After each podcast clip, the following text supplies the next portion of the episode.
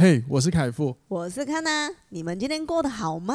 欢迎收听，哇，哇这就是人生，人生 好没默契。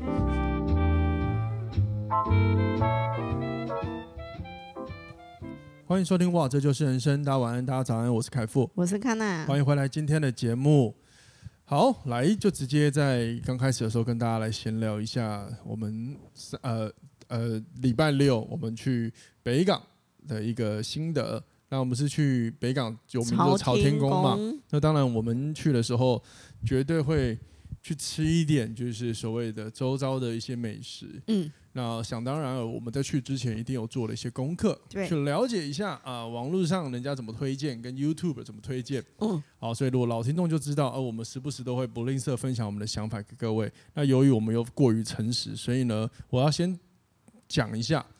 我们在单位在聊的时候要保持中立情绪，当然我们不会用批判性字眼了，好不好？嗯、只是呢，首先，呃，以下这个内容是康娜说的，不是我说的。他说：“啊，我担了，我担了。You 那个就是，如果你是看 YouTube，然后有一些介呃美食介绍的话，嗯，那我觉得我们参考就好了。嗯。”对，这我们这一次去玩，我们发现参考，然后加上我们几次的经验啊，嗯、就是不止这一次，我们发现有时候真的参考就好了。嗯，对就刚好不合我们的口味。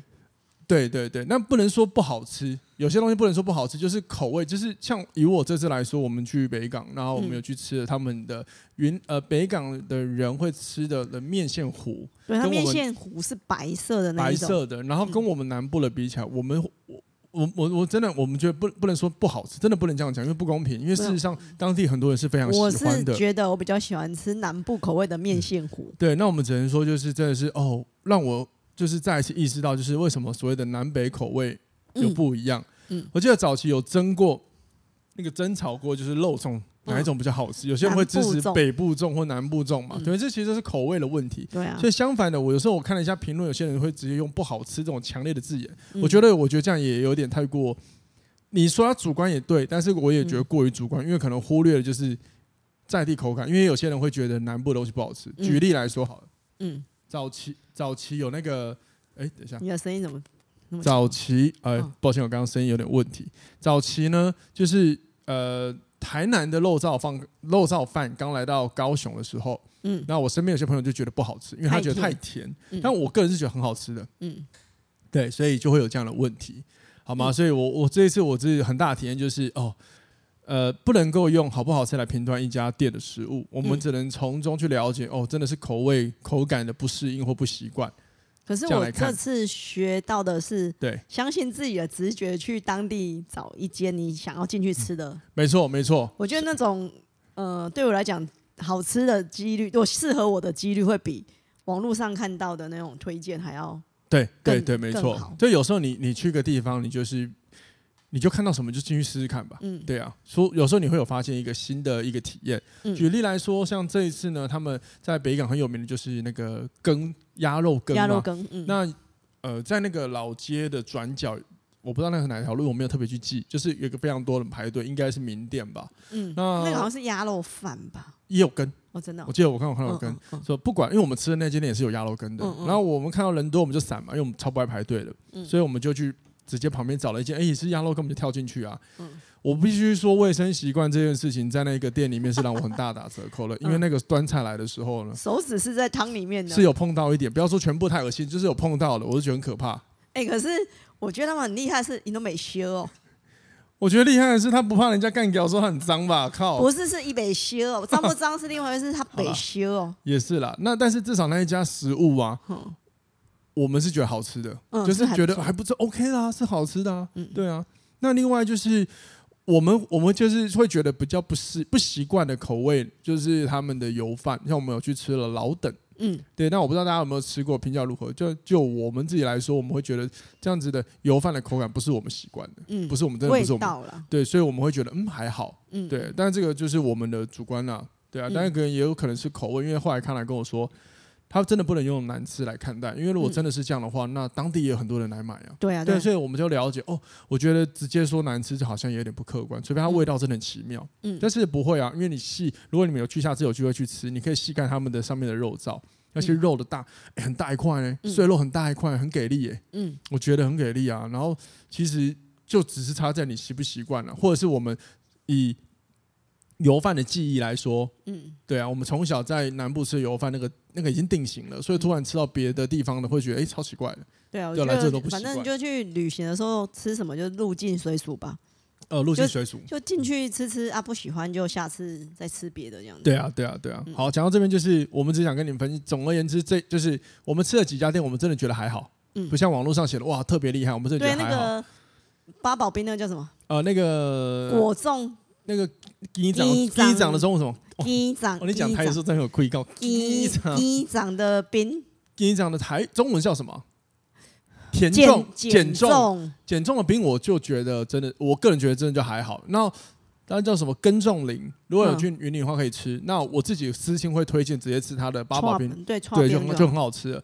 那那个减重冰就是把减重直接放到那个剉冰里面。我我自己是觉得那个吃起来就我自己觉得没那么搭啦。我我觉得就是这样你说，冰是冰，鸡掌是哦，对啊，对啊。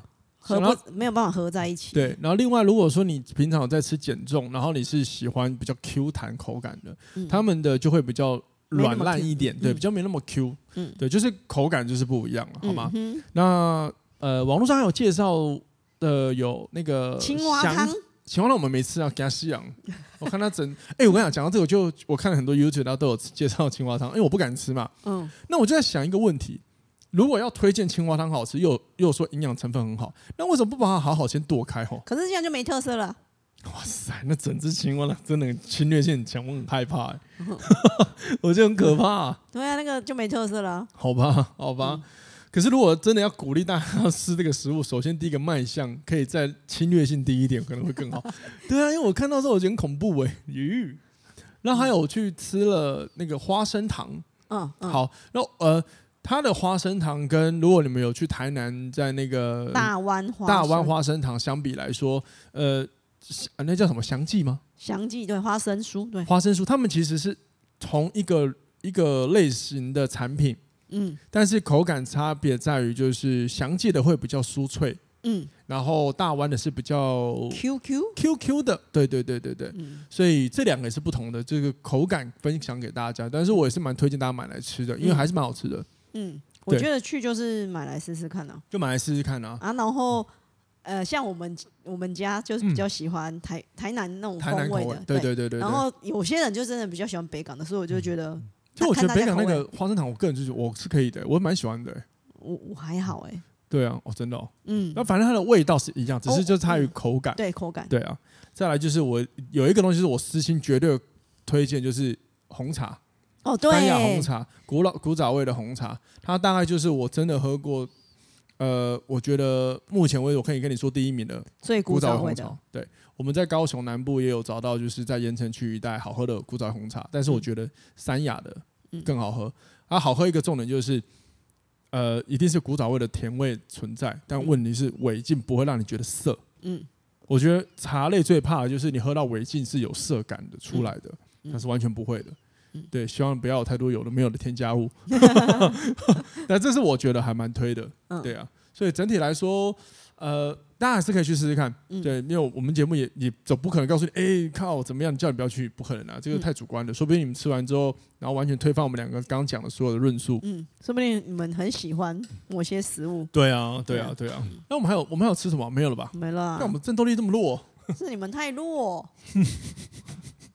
你超弱，反正全部都不吃了。然后我也我到休息站还买那个德国香肠吃哎、欸，德国香肠，对啊，哦对，我吃了两条德国香肠，然后再吃晚餐，厉害。哎、欸，对，讲到晚餐，介绍一下哈，就是凤山，在高雄凤山。如果各位喜欢吃呃有一些像什么猪肉卷饼啊、葱油饼、酸菜锅之类的食物，那你又在凤山的话，推荐大家可以来吃吃看成园。成园尔东城，尔东城圆圆圆圈的圆成园。然后这家店的食物呢就还不错，你我们不能说它绝对顶级，可是绝对也是不会让你觉得哦靠，干嘛花这个钱浪费我的胃的空间啊什么之类，嗯、但是好吃的。如果你们排不到厚德福的话。可以到成吃成员哦，厚德福，因为现在厚德福最近，我个人觉得他人太多之后品味有点掉下来。他人太多了，对啊。那我觉得成员有一个蛮好的地方是他的卷饼跟葱油饼的饼皮，因为我们有时候吃的有一些店家所推出的卷饼，会发现他们的饼皮其实吃到是会有点干涩，嗯，可是成员的好 Q 哦，嗯。对它的很好咬哎，所以我是觉得这个口感是很棒的。嗯，然后它的小龙呃，就是小龙汤包蒸饺，嗯，那什么汤包吧？小龙汤包啦。小对，就是也很好吃，当然不及顶叉风，可是我觉得也已也已经是我对我来说前几名了。第一个，它好吃的重点就在于你的汤汁要够多嘛。嗯。第二个是这个汤汁不能够让你吃下去觉得吃一两颗之后你就觉得油腻想吐，它是完全不会的。嗯。所以我觉得给过非常好。嗯，可是我还是喜欢鼎泰丰。啊，真的相比起来，真的是鼎泰丰的那个汤包真的是很厉害，嗯，真的。而且我记得没有错的话，鼎泰丰的创办人，算了，我等下讲错资讯，真的不要乱讲啊。没有，我要去吧。我记得我上次看到访谈，我记得好像是母羊座，一定是错的。你少来，不要那么偏见。嗯，好了，快点。我不要那么急嘛，怎么就那么急？你快点。好了，因为我觉得你要说优秀母羊座了。好，抱歉，抱歉。好了，总之呢，就是这是我们呃有出游就跟大家分享美食，就是美食这样子，好吧，供大家参考。但还是鼓励大家放假有空去走走，好吗？毕竟这个生活已经太烦闷了。那我们就适时的犒赏一下自己，好吗？嗯。好了，那我们就来聊聊今天的主题吧。好，来吧，那我们就来聊今天想要跟大家。一起闲聊的主题就是人际关系里的三件误解，然后你中了几个？然后这边讲的中了几个呢？可能是你曾经误解别人，或被误解，或者是你被误解说不清的。嗯，好，那今天这集就是闲聊啦，闲谈。哈，嗯，对，就是我们观察，我们把我跟康娜观察到的事情，在节目中跟大家拿出来分享一下。嗯、那如果说你曾经有受过一样的困扰，我觉得不妨就是思考一下。哈。思考一下啊，我发生了靠要，下次怎么办？或者是无所谓啊，等等的。那像如果你们有看那个我下面写的本集重点，我觉得第二个我就是这场被误解，我觉得很莫名其妙。嗯哼。好，那我们就一一个第一个第一个来喽。可是可是我想要先讲一下，就是呃，现在呢，基本上你们如果有，有在关注我 IG 或粉砖，都会发现我都会先写一下每一集的介绍。有时候就是我也想尝试告诉大家我到底想要讲什么。嗯哼。对。那像这一集我就有写到一个，就是我觉得很多人呢，他。会对于现在看到很多事情，尝试去注入很多的幻想。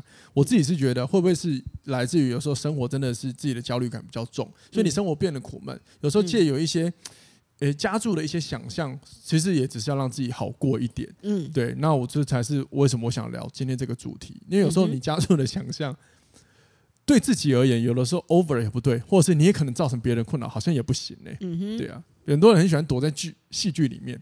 嗯，对不对？什么叫躲在戏剧？就是每天一直追剧，他就觉得剧里面的世界比较快乐。哦、可是呢，一旦你躲久，你就觉得你不愿意面对现实，好像也不行了。嗯哼，对啊，好吗？我就觉得这是我想探讨一个点了。只是我今天从了常常三呃常有的三个误解，看能不能让我们延伸啊，分享一些我们的发现，好吗？嗯、好，第一个呢，那第一个我在跟我老婆在聊这个主题的时候，她就想聊这个关于貌合神离的关系。嗯，所以第一个的关系比较偏向两性。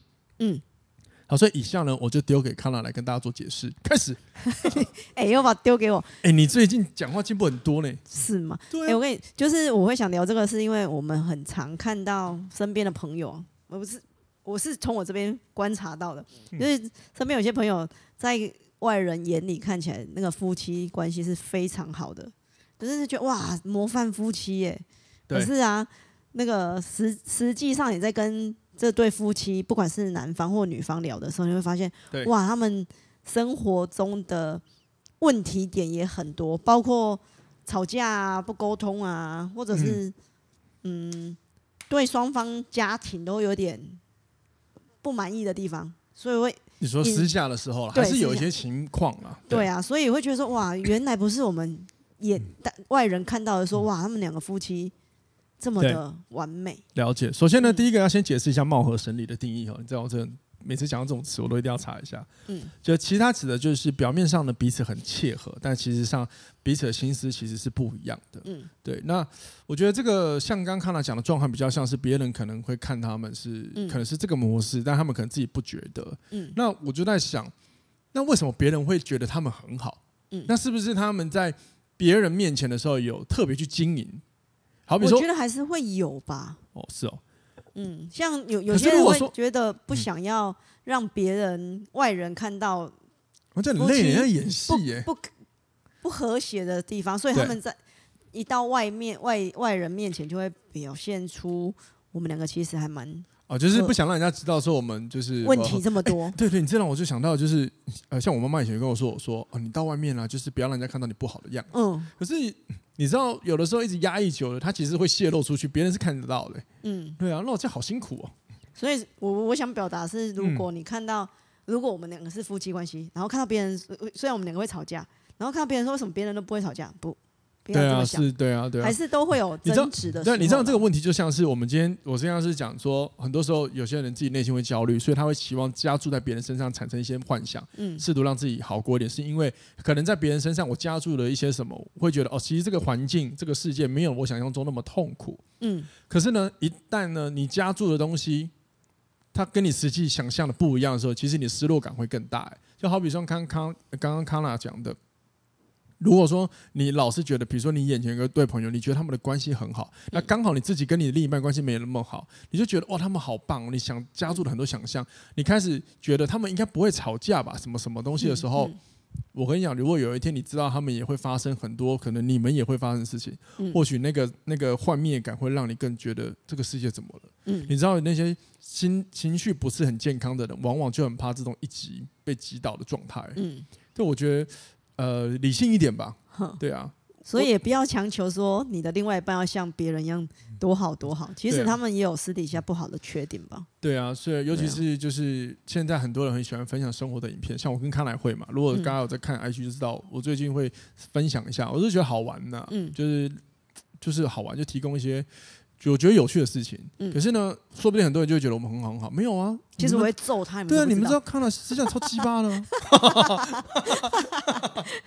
没有啦，开玩笑。但是我我我觉得很多人对我们比较长的一个、嗯、一个误解的想象是我们好像很 match，不会吵架。没有，有时候生活中我一直在忍耐，我 一直在推啊。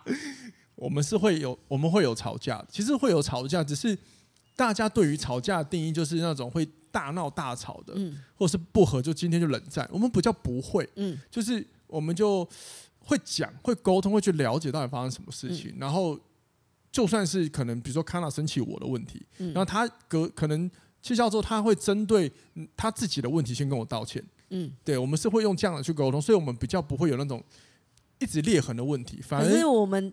比如说，我已经为了我的行为行为道歉之后，我会跟他跟凯夫说我的问题。可是他的你的问题导致我这样，然后所以我会怎么样？就是先为你的为你该道歉的事情，一定要先认错，这是课题分离嘛？对。然后可是对方要负责的，他还是要负责。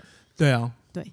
然后，可是通常我们我们大事不会吵，就偶尔很无聊的。嗯。对，就是你比较无聊的部分，我还好啊。开玩笑，对不起，嗯、开玩笑。好，继续。抱歉，反正 anyway 就是我我们想要跟大家说的是，嗯、呃，就是会就是你们会发生的事情，嗯，不要说我们，很多人都会，嗯，就因为你看到了，像好像最近好了，近近一两年，大家会公认就是形象很好的夫妻明星，就是那个林志玲，嗯，对吗？跟 Akira 嘛，嗯，Akira，Akira 哦，日语发音，Akira，嗯，对，抱歉，日语发音，嗯，他们一定也有。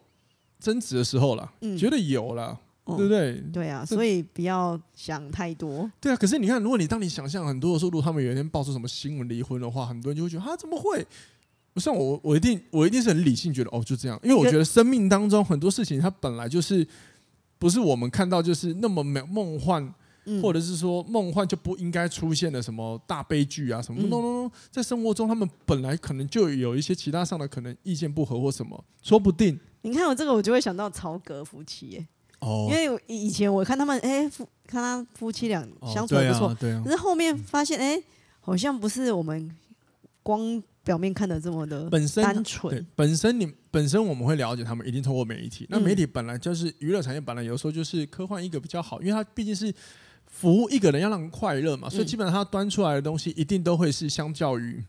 呃，负面来说一定会偏正面嘛，嗯、尤其是他们假设如果今天是夫妻去拍什么形象广告，我跟你讲了，我们两个没有红，假假设假举例，假设我们俩今天很红，然后我们去拍了某个知名的杂志，你相信我，一定对我们俩幻想超多。嗯，啊，说不定我们私下会有问题的。嗯，对我们讲，对啊，总而言之，这么讲的个就是。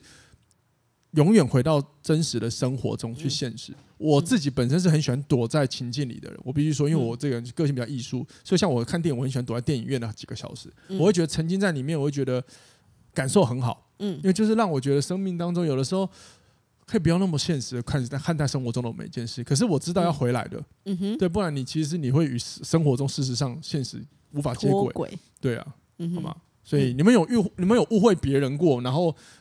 然后结果你自己失落感更大嘛？就是当你看到真相的时候，嗯，我有，我就是有。哦，真的假的？哦，就是你刚刚讲那个。对啊，就是不只看一对或两，就是还。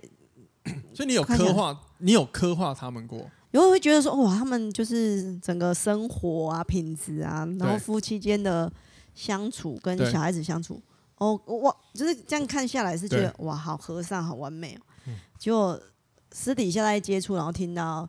的内容却不是像我想象的那样。哦，对啊。可是后来久了，有没有发现就很正常？反而当你愿意不要注入太多幻想的时候，嗯、你们彼此在沟通才会觉得哦。我们是一样的，嗯，真的是一样的。说不定有一天你们认识了某一个你很喜欢的明星，嗯，那假设你真的跟他相处，当然他的成功一定有他很厉害的地方，会觉得哇，他们的境界跟我们不一样，嗯。可是当他可能跟你愿意跟你分享生命中的事情的时候，你就发现哦，其实我们都会有烦恼，靠腰，嗯，就是这样子而已，嗯。啊，活得有时候，嗯，活得真实一点，嗯，对，毕竟我。毕竟我们的节目真的还是想要传达，就是好好活着，好好活着就绝对不会是刻一个美好的梦幻剧情或者是大悲剧，而是要让大家可以理解，这都是生命中我们一定会经历过。你一定生命中有经历过很好，嗯，也会经历过靠。你以为你你会觉，不要说你以为，就是你会觉得好像全世界你最悲惨的时刻，嗯，但这是生活，其实没有了，嗯，很好。讲一个感性一点的，至少我们很幸运没有遇到战争了，嗯，目前此时此刻嘛，对啊。好，第二个我们来聊一下，就是我的努力总被他人过度神化。嗯，啊，这个呢，呃，我自己比较有感。嗯，对，这个是我自己很有感的，就是，嗯，我我我想怎么解释，就是呃，我从以前毕竟就是比较属于前台量的人，所以很多时候前台亮就是站在人群前，就比较耀眼的那个人，也不能说耀眼，但是就是比较有领导力的，比较领导风格的，会出来带领大家的，所以有的时候。很容易就是常常听到被人家规划很多有的没有的，嗯，然后像我现在如果我有做自媒体，嗯，就尝试做 podcast，那我有教课，所以很多人其实从我分享的东西来说呢，他们都以为最简单的嘛，好像我赚很多钱，嗯，这是很现很很现实的，很正很正常的嘛，因为像。Podcast 好了，如果透过 IG 分享，我一定是写相关节目内容啊，所以你看不到负面的，啊，然后人就会觉得哇，他给的都是什么？有在做什么？有在更新什么？然后呢，就会觉得这个人应该过得很好吧？那我最近遇到的朋友，他们也会觉得，哎，我看你也不错啊，怎么样怎么样的？嗯，那我就尝试要跟他讲我会有的问题跟烦恼，还有我意识到的可能会有的挑战。嗯哼。可是呃，往往这一部部分的闲聊就会比较容易不被，不是不被尊重，就是不会特别的被关注到。嗯哼，对，那当然也谢谢大家。可能我身边朋友愿意去看好的部分，只是对于我来说，就是哇，没有没有，我们还是有问题的，你知道吗？嗯、对啊，还是会有问题的。这可能我不错，但是没有没有想象中的好像无敌了。嗯、再来就是，你知道我们有一些朋友，就是像我一个，我有一个朋友，好了，他是连锁健身房的老板。嗯，然后有时候以前我们聊天有聊到，就是说很多人会以为。他现在健身房多也很有钱。他说：“我确实赚的不算不不算不好，不算少，但是没有想大家想那么多。所以这个有时候就是你知道，一旦一旦大家刻画你很多，就会认为很多更多有的没有的想象。嗯，又是不是又回到刚刚第一个，就是当你知道真相的时候，你可能那个失落感或什么或误会就更大了。嗯哼，就是没有我们现在活得跟人类一样，你知道吗？嗯哼，各位可以听懂这个意思吗？就好，那我举我再举一个我前一个例子好了。”我以前就是学跳舞的，然后跳舞就会一直被人家认为什么，你知道吗？什么？你妹子朋友一定很多。我记得我当兵的时候，学长第一个看到哦，你跳街舞什么时候带妹子出来认识？没有，我其实那时候超我没有因为跳舞认识很多妹子，我真的没有。那会不会是你自以为？没有，真的没有，真的没有。我跳舞的部分我没有去什么舞团，我就是跟朋友一起练，好玩就学校嘛，然后就练练练上去嘛。对啊，就是这样子啊。所以。这都是被刻画的、啊。嗯，然后只是说你在跳舞那边，你可能很亮眼，人家就觉得哦，你你感觉就是不是欧北来，我不是欧北人的，所以就觉得。嗯哦，你那样跳跟很跟跟真的一样，然后就会联联想到什么舞团什么，反正人的想象就出来了。嗯，而且靠腰。哎、欸，我觉得这以前我不是分享过，我以前摆过摆过摊吗？哦，摆过，对对对对。然后我就是卖那个手工、欸、你是生意人呢？手工宠物的手工，你是肉片那种的。对。然后那一阵子我就是很认真在做，所以我的收入有当然会比较好一点点。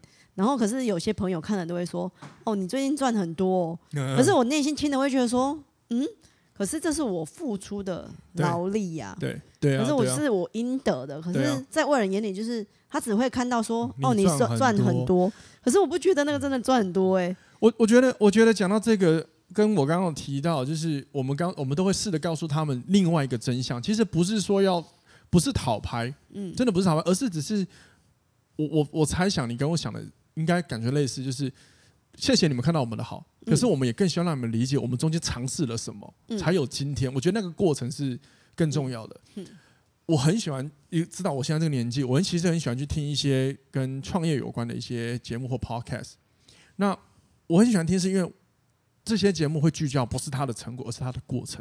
嗯，那过程才是。发人省思的嘛，嗯，真正你多听你就知道，哦，原来思维可以这么想。那你可以把这样的思维套用在你自己的职业或你的人生经营上，有什么样的一些尝试跟变化？这才是我觉得，嗯、我觉得是我很想要探讨的。所以我也可以理解康纳你刚刚说的，为什么要特别解释那一些后面？其实是因为这才是我们真正比比起金钱来说更有价值的地方。嗯，对啊。所以，anyway，然后。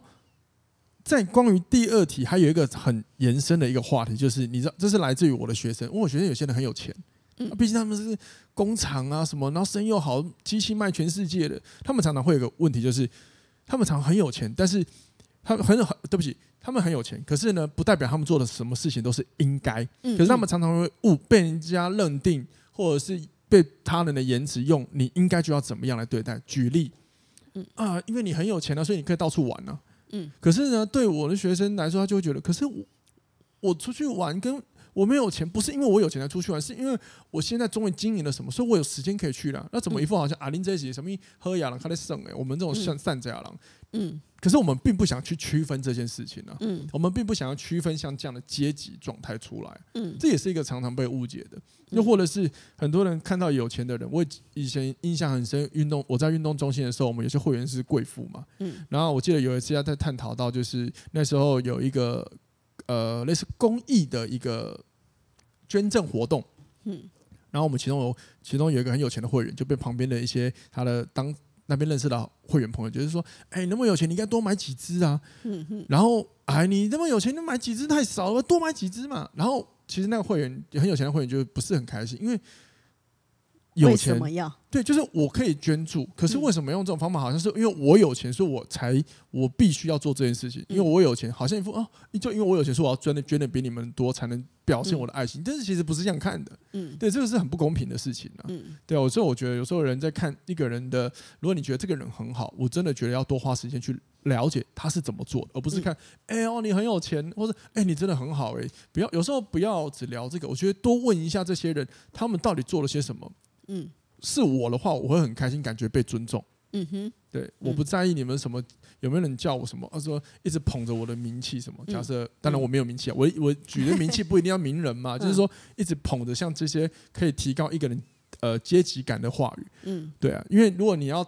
假设你要提高一个人阶级感，你除了夸奖他的身份地位之外，其实你多去聊他的经历，这也是一个提高一个人的阶级状态一个好方式哦。嗯，对啊，我我相信，如果今天有人问你摆摊，他应该比起问你那时候可以赚多少钱，问你，欸，你那时候遇到什么挑战，你怎么克服了，不是来的更快些？对啊，而且那个话题才可以一直对，而且那些延续下去学到的东西，我觉得对于没有摆过摊的人，他可能会吸收到哦，原来摆摊可以这么的做。对啊，因为我我自己是觉得，就是如果你听众朋友，你们生命当中到目前为止，你有一件事情做得很好的，所以我相信你是会愿意想要 share 出去分享的。嗯，但如果没有人问的话，是不是很可惜嘛？嗯，对啊，就有时候这就是我觉得我第二想问的，对不想跟大家聊的啊。嗯，好，最后一个哦，最后一个也是我觉得，我觉得最后一个哦，一个不小心它也是一种霸凌，就是嗯，你如果你遇过很乐观的人啊，你要记得。他不代表他的他不会有难过的时候，或者是他很乐观，但是不代表他的调节无调节能力无上限。嗯，因为有时候越乐观的人越容易被人家过度侵犯，然后心理受创。嗯，对吧？对，而且我觉得很多人会觉得，哎，同同样一件事情发生发生在两个人身上，嗯、可是他们却就会去安慰那种其实比较很很很会喊，对啊，痛的人，或者喊我我怎样怎样的人，都会去关心那个，嗯、然后反而就会去忽略掉你本身对他的印象就是很乐观的人，因为他会觉得说哦，你好像是无敌铁金刚那种感觉。可是对于乐观的人，其实他的内心。还是需要人去关怀他的，真的哎，真的哎，对啊，因为你知道，你知道这种人，我们人就很容易就是把人分类，就是我们都会啦，说实话，嗯，然后我们就觉得会想要花少一点的精力去处理那种看起来好像可以自己解决，然后花多一点心力去看去顾那些什么呃真的很悲惨的那种人，可能从悲惨的人来说去下手会让自己获得更多的成就感吧。假设你帮到他的话，嗯，说不定啊，说不定有些人是这样想的啊。我我我以前就有一个反思啊，嗯，比如说我教团课，然后团课里面有很多人嘛，但有的时候刚来的学生，他们就会遇到动作上的不理解，所以我必须要多一点心力去关注他。可是就有那种老学生，经验比较久的，也会来跟我反映，就是说他们也其实也想被关注，因为就算他们熟了，可是人在做动作当下，难免会对自己有一点怀疑、不确定性。但是我比较先少过去，哦，后来我才就慢慢的理解。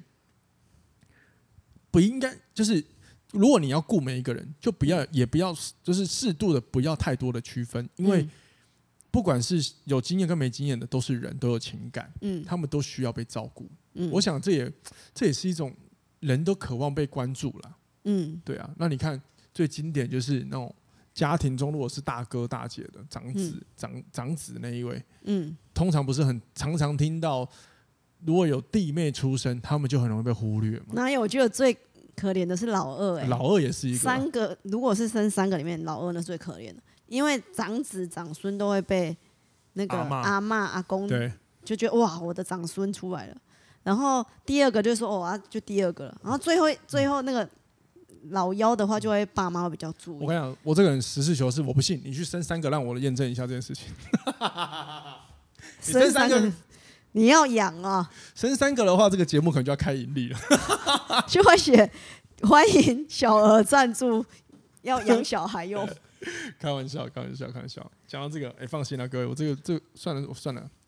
我们这种小节目，但是我反正我也不可能开盈利，不可能，嗯、就是拿来做服务的，神经病。嗯、开玩笑的，开玩笑。就算有一天拉回来了，就是刚刚讲偏题聊就是不要只关注那些很会哀哀叫的，因为很多人有些人会习惯说。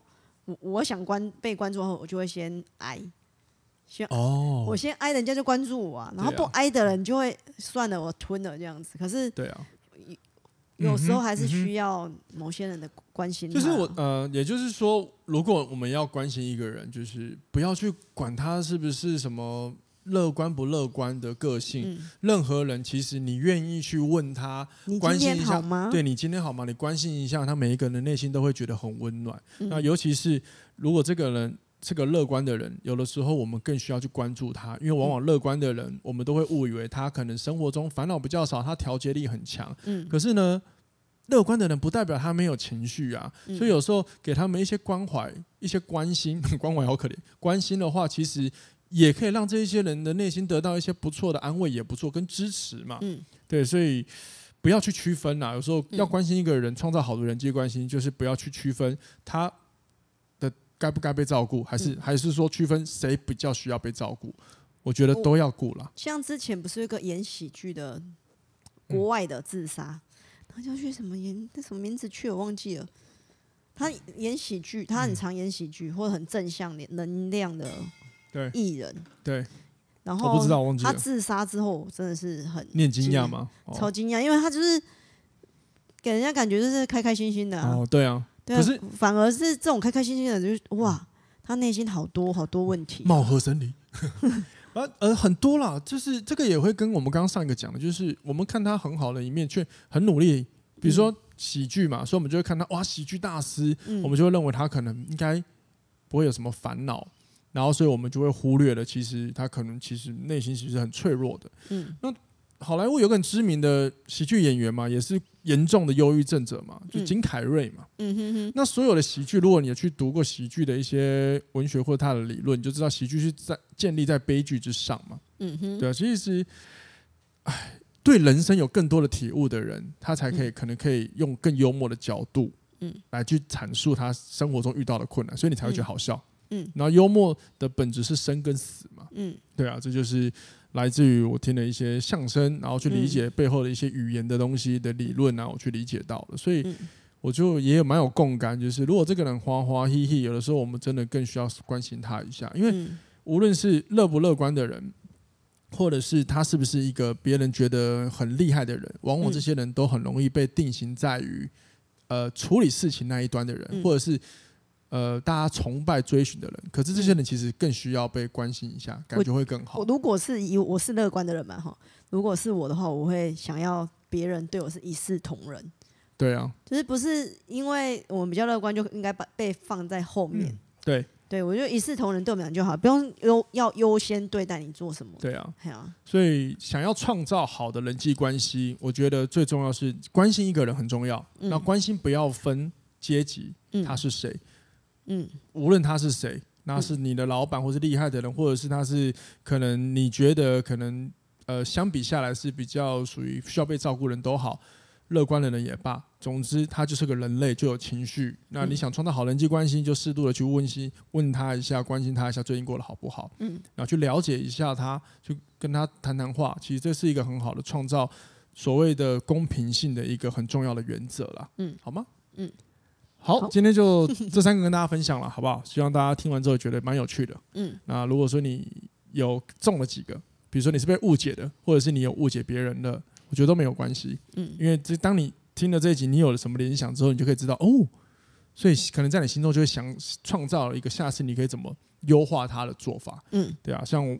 我每天都在犯错，所以我真的也是每一天都在修正问题。嗯，那也庆幸我很喜欢去思考我每一天的感受，所以才能从中去一直帮自己找到可能潜在的问题是什么，然后一一的去调整它。嗯嗯，对啊。那今年已经年底了，所以你现在呢找到了问题，慢慢的调整，因为有些情绪上问题的调节可能不是一天两天就可以解决，你现在就可以开始慢慢的去做自我觉察、自我调节。也许明年你就有一个新的开始也不错，好吗？嗯。